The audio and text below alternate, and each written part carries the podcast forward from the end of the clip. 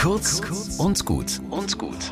Heute mit Pfarrer Frank Nie. Oh, wie lecker. Kaffee, eine Frühstückssemmel, herrlich. Bloß, was passiert, wenn man sich beides nicht mehr selbst herrichten kann?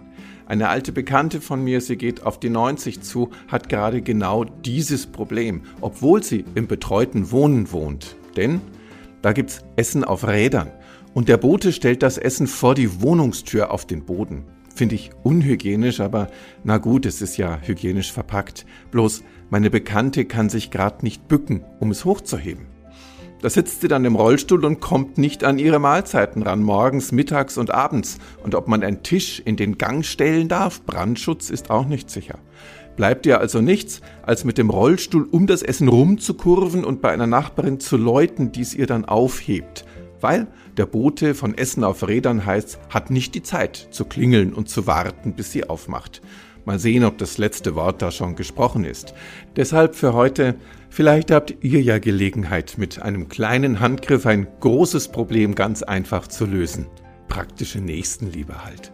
Bis morgen.